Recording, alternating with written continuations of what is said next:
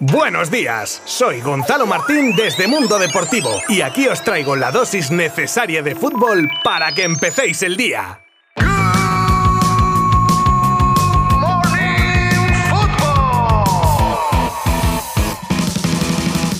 Muy buenas a todas y todos. Qué pena tener que cerrar la semana de Good Morning Football de esta manera con la derrota y eliminación del Barça de la Europa League y sobre todo de la manera en la que se produjo dentro y fuera del campo. Algo de lo que hablaremos largo y tendido con sonidos de protagonistas en el comienzo de nuestro episodio de hoy. Obviamente repasaremos el resto de los partidos jugados en el día de ayer y como no, os contaré un buen puñado de noticias de actualidad como las alternativas del Barça para el lateral izquierdo, el megacontrato que tendrá Mbappé, la despedida a Freddy Rincón, las fechas previstas para que Haaland elija destino, varios rumores de movimientos de mercado con PSG, Inter, Real Madrid y otros equipos implicados y muchas más cosas si os quedáis conmigo en este episodio de viernes 15 de abril. Para terminar, a lo grande. Os habla Gonzalo Martín desde Mundo Deportivo. ¡Vamos allá! Antes de meternos en materia con lo acontecido ayer en el Camp Nou, rápidamente os cuento los resultados del resto de encuentros de Europa League con el Atalanta 2, Leipzig 0, el Rangers 3, Braga 1 y el Olympique de Lyon 0, West Ham 3. Y en la Conference con el PSV 1, Leicester 2, Slavia de Praga 1, Feyenoord 3, Roma 4, Bodo Glimt 0 y el PAOK 0, Olympique de Marsella 3. Y ahora sí, ya viajamos a Barcelona para repasar lo ocurrido en el partido de ayer, que ya sé que sobre todo para los culés es mejor olvidarlo, pero mi obligación es contaros lo que ocurrió. En lo deportivo, un mal Barça que además ya en el minuto 4 se veía por debajo en el marcador tras un penalti cometido por Eric García y que cierto es que lastró mucho al equipo, mucha posesión y nulo peligro. Y para más Inri, Borré en el 36 colocaba el balón en la escuadra para poner el 0 a 2. Comenzaba la segunda mitad y a los 12 minutos Kostic cruzaba el balón para hacer el 0 a 3 ante un Barça ya desfigurado que tuvo que apelar a la épica para en el descuento Busquets inaugurar la cuenta azulgrana y que Memphis de penalti hiciera el 2 a 3 definitivo que maquillaba el resultado. Que no era lo único malo, ya que Pedri tuvo que irse lesionado y los pronósticos no son nada positivos. Araujo tras el partido hablaba de duro golpe. Habíamos trabajado bastante, sabíamos lo que teníamos que hacer en este, en este partido. Creo que nos precipitamos mucho, fuimos muy rápido a, atacarlos, había que tener un poquito más de paciencia. Pero bueno, eh, es una lástima porque no salió el partido que queríamos hacer. Es duro, es duro el golpe, el golpe es duro porque estábamos muy ilusionados por ganar eh, este torneo, era muy importante, pero bueno, eso también sirve, sirve de experiencia. Terminar de, de buena manera esta temporada, tratar de ganar todos los partidos que nos quedan, terminar con, con un buen fútbol además y preparar bien la temporada que viene, que si Dios quiere va a ser una gran temporada. Y Xavi en rueda de prensa reconocía no haber competido y felicitaba al Eintracht para añadir que era una decepción, pero que hay que seguir creyendo. Y no hemos estado bien, no hemos competido bien, aceptamos la, la, la derrota y le felicitamos a Intra porque ha, aprovechado sus, sus, fortalezas, que son, que son muchas además. Claro que es una decepción para mí y para el equipo, pero quiero pensar que forma parte del proceso, ¿no? Eh, creo que estamos dándole la vuelta a esto a pesar de hoy de la eliminación, pero no nos, no nos puede desviar el,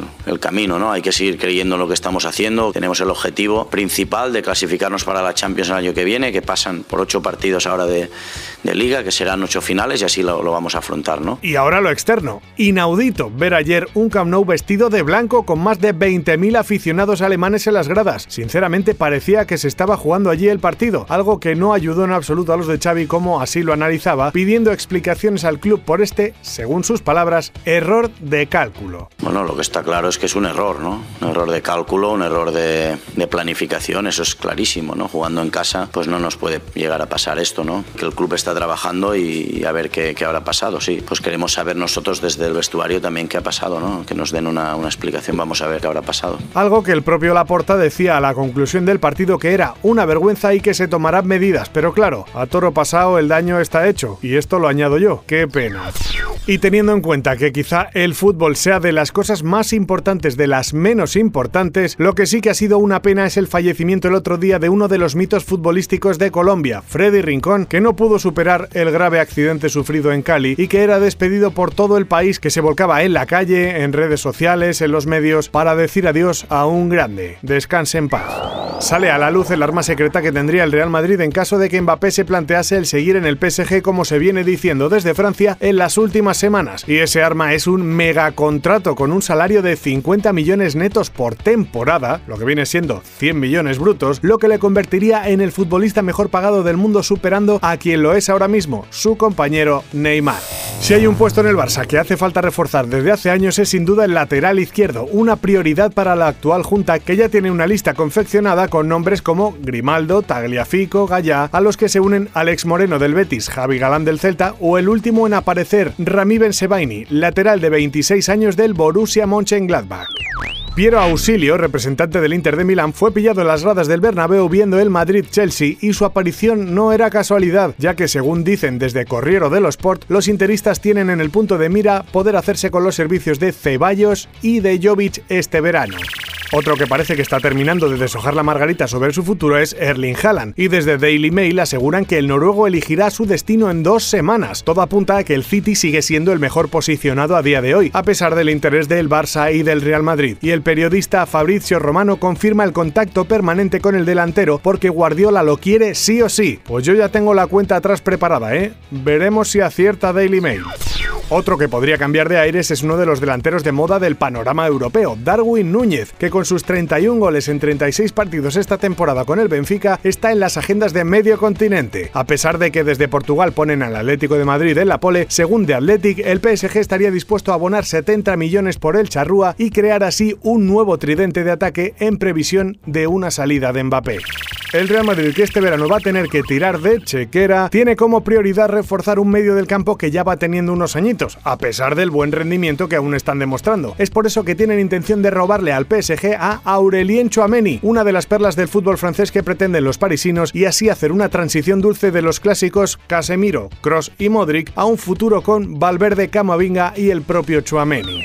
Y terminamos el episodio de hoy con la Mediterranean International Cup, torneo más conocido como MIC y que ha tenido al hijo de CR7 como uno de los grandes protagonistas, ya que tras su debut goleador el miércoles y ya con los focos en el chaval, repitió de nuevo en el día de ayer, esta vez marcando una gran volea. De tal palo, tal astilla, dicen.